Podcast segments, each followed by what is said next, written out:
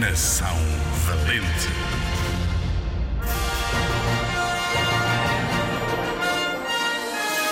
Vou falar-te um menino que perdeu tudo, mas salvou mais de 30 mil vidas.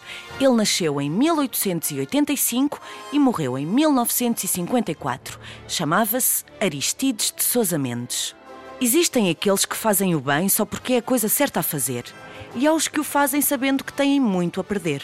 O Aristides cresceu numa família aristocrática e muito religiosa. Foi um de dois irmãos gêmeos nascidos em dias diferentes. Um poucos minutos antes da meia-noite, e o outro, poucos minutos depois. Era brilhante, mas muito temperamental. Destacou-se nos estudos e mudou-se para Lisboa. Casou-se com a sua namorada de infância, com quem veio a ter 14 filhos, e dedicou-se à carreira diplomática. Sempre preferiu fazer a coisa certa a obedecer a ordens, e não era muito diplomático a dizê-lo. Por isso meteu-se em vários problemas. Trabalhava em França quando começou a Segunda Guerra Mundial Depressa se tornou claro que os judeus estavam em perigo. Cada vez eram mais perseguidos pela Alemanha nazi. Muitos tentaram emigrar para outros países, mas estes países não queriam aceitá-los. Como podes ver, algumas coisas que se passam hoje não são novidade. Os cônsulos portugueses receberam ordens para não concederem vistos a quase ninguém. Entre os vários diplomatas que desobedeceram, o mais destacado foi o Aristides. A resposta: Estou a salvar vidas. Com a sua capacidade de persuasão, conseguiu que quase todos na embaixada o ajudassem a trabalhar dia e noite para dar papéis para todos.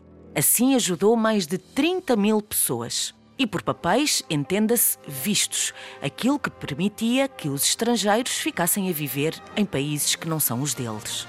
O Aristides continuou a fazê-lo mesmo durante a viagem de regresso a Portugal, quando foi chamado pelo governo para ser julgado por desobediência. Depois disso, perdeu o emprego e qualquer possibilidade de conseguir outro do mesmo nível. Acabou por morrer sozinho e arruinado. Anos depois, Israel atribuiu-lhe o título de Justo entre as Nações e plantou 20 árvores em sua memória.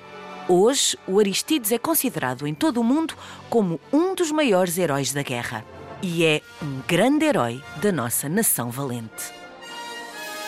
Com base no livro Histórias para Rapazes que Sonham Mudar o Mundo, escrito por G. L. Marvel, da editora Nuvem de Tinta.